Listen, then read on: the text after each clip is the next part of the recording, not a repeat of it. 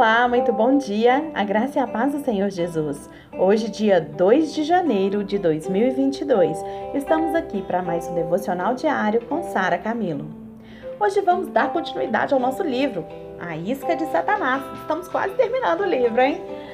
Vamos lá. A parte de hoje é Um Rei em Potencial Contaminado. Anteriormente, a gente viu como Davi permaneceu fiel ao rei Saul, mesmo quando o rei Saul não era fiel a ele, não é verdade? Davi não buscou se vingar dele, mesmo quando teve duas oportunidades. Davi era um homem conforme o coração de Deus, é isso que a Bíblia diz, e ele permitiu que Deus julgasse entre Saul e ele. Quando a justiça de Deus recaiu sobre Saul, Davi não se regozijou, pelo contrário, ele entristeceu-se por causa de Saul, porque ele não guardava rancor contra o rei. Após a morte de Saul, Davi ascendeu ao trono fortaleceu a nação, obteve sucesso militar e financeiro e guardava o trono com segurança. Casou-se com muitas mulheres que lhe deram filhos, incluindo Amon, seu filho mais velho, e Absalão, seu terceiro filho. O rei Davi, o filho de Davi, aliás, Amon, ele cometeu uma terrível ofensa contra sua meio-irmã Tamar, que era irmã de Absalão. Ele fingiu, é, ele fingiu que ele estava doente e pediu que o pai dele mandasse Tamar servir comida para ele. E quando ela foi, ela ordenou, ele ordenou que seus servos saíssem e estuprou sua irmã. Depois começou a desprezá-la e ordenou que a tirassem fora da sua vista. Ele acabou com a vida dela, de uma princesa real virgem, e entregou a Tamar a vergonha, como está lá em 2 Samuel 13. Sem dizer palavra alguma, o seu meio-irmão Absalão levou sua irmã para sua própria casa, providenciou tudo de que ela precisava, mas ele odiava Amon por corromper Tamar. Absalão esperava que o seu pai punisse seu meio-irmão. O rei Davi se sentiu ultrajado com a maldade de Amon, mas ele não tomou providência nenhuma. Absalão, ele ficou arrasado com a falta de justiça do seu pai.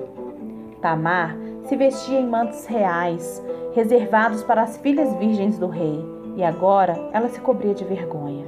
Ela era uma linda jovem e muito provavelmente era estimada pelo povo, e agora vivia em reclusão, sem poder casar-se porque ela não era mais virgem. E não era justo. Ela serviu a Amon por ordem do rei e foi estuprada. A sua vida se acabara, enquanto o homem que cometera essa atrocidade vivia como se não houvesse feito coisa alguma. Carregava toda essa carga sozinha a pobre da Tamar, com a vida destruída. Dia após dia, Absalão via sua irmã sofrendo. A existência perfeita de uma princesa se transformara num pesadelo. Absalão esperou um ano para que seu pai fizesse algo, mas Davi nada fazia. Absalão se sentiu ofendido com seu pai e odiava cada vez mais o terrível Amon. Após dois anos de ódio contra Amon, planejou matá-lo. Vou vingar a minha irmã. Já que a autoridade decidiu nada fazer, então eu vou lá. Eu, irmão dela, Absalão, pensou. Absalão preparou um banquete para todos os filhos do rei. Quando Amon não suspeitava de nada, providenciou sua morte e fugiu para, para Jesus. Sua vingança contra Amon se cumprira, mas a ofensa que tinha contra o seu pai ficou mais forte, principalmente quando ele estava fora do palácio. Os pensamentos de Absalão se contaminaram com a amargura. Ele se tornou um perito em detectar os pontos fracos de, rei, de Davi. Mesmo assim, ele esperava que o seu pai o chamasse, e Davi não fez. Isso alimentou ainda mais o ressentimento de Absalão. Talvez os seus pensamentos tivessem sido: Meu pai é adorado pelo povo, mas estão cegos em relação à sua natureza verdadeira. Ele é apenas um homem egoísta que usa Deus como fachada. Bem, ele é pior que o rei Saul. Saul perdeu seu trono por não matar o rei dos amalequitas e poupar umas, umas ovelhas e bois. Meu pai cometeu adultério com a mulher de um dos seus homens mais leais. Ele é um assassino e um adúltero, e por isso é que não puniu Amon. E é ele que cobre tudo isso como uma falsa adoração a Jeová. Absalão ficou em Jesus por três anos. Davi se conformara com a morte de Amon e Joabe o havia convencido a trazer Absalão para casa. Mas Davi ainda se recusava a encontrar com Absalão face a face. Dois anos mais se passaram e Davi finalmente teve Absalão de volta e lhe deu outra vez todos os privilégios reais. Mas a ofensa no coração do Absalão, Absalão continuou ainda muito forte. Absalão, ele era um belo em aparência, e antes de matar, antes de matar Amon, porém Absalão não falou com Amon nem mal nem bem, porque odiava Amon. 2 Samuel 13, 22. Muitas pessoas são capazes de esconder as suas ofensas e o seu ódio, assim como Absalão fez. E por causa dessa atitude crítica, começou a atrair todos os que estavam descontentes. Ele se fez disponível a toda Israel, ouvindo todas as suas reclamações. Lamentava-se e achava-se que as coisas seriam bem diferentes se ele fosse rei. Julgava seus casos e uma vez que parecia que o rei não tinha tempo para eles. Talvez Absalão assim o fizesse porque sentia que a justiça não havia sido feita em relação ao seu próprio caso. Ele parecia preocupado com o povo. A Bíblia diz que Absalão conquistou o coração do povo de Israel mas será que estava genuinamente preocupado com o povo ou ele estava buscando um modo de destruir Davi, aquele que ofendera? Absalão conquistou Israel para si e voltou-se contra seu pai Davi. O rei teve que fugir de Jerusalém para salvar a sua vida. Parecia que Absalão estabeleceria o seu próprio reino e, em vez disso, foi morto quando perseguia, embora Davi houvesse ordenado que não tocassem em Absalão. Absalão, na realidade, foi morto por sua própria amargura e ofensa. Presta atenção nisso, gente. Um homem com tanto potencial, herdeiro do trono, ele morreu em seu apogeu porque se recusou a liberar a dívida que achava que seu pai devia. Ele terminou contaminado. Os assistentes de, de líderes de igrejas ficam frequentemente ofendidos com as pessoas a quem servem. Logo, ficam bastante críticos, peritos em achar todos os tipos de erros que os seus líderes ou outras pessoas a quem eles nomeiam cometem.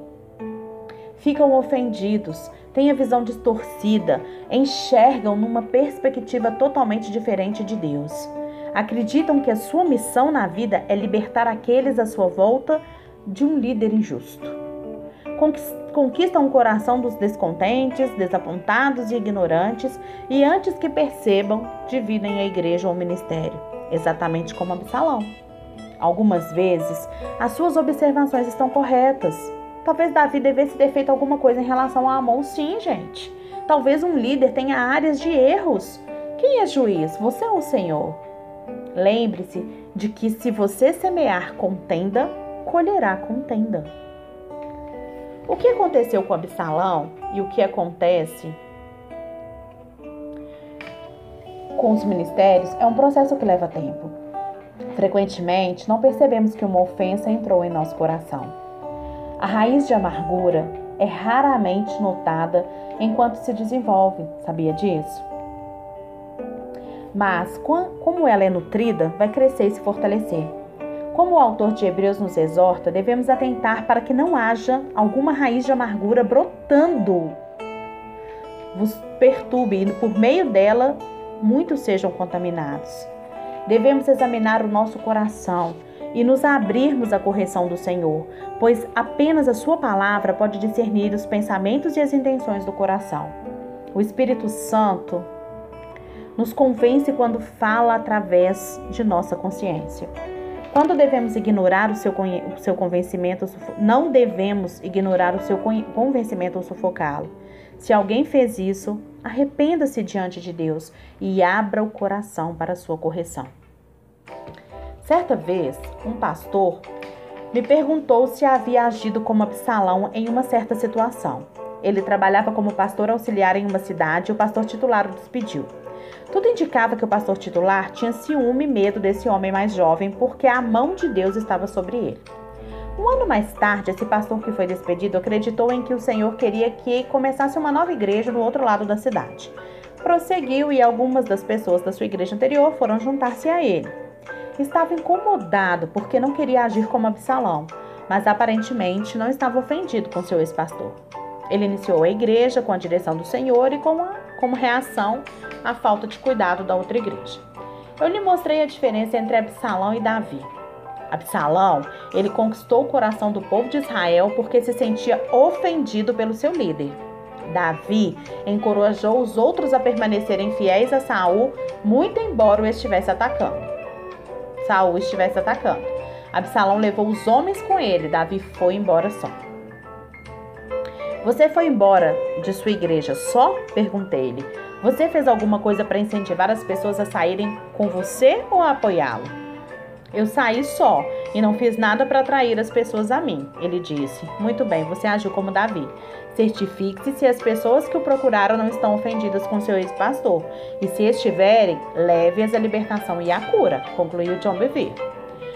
A igreja desse homem está prosperando. O mais importante é que ele não estava que ele não estava com medo de examinar o seu próprio coração.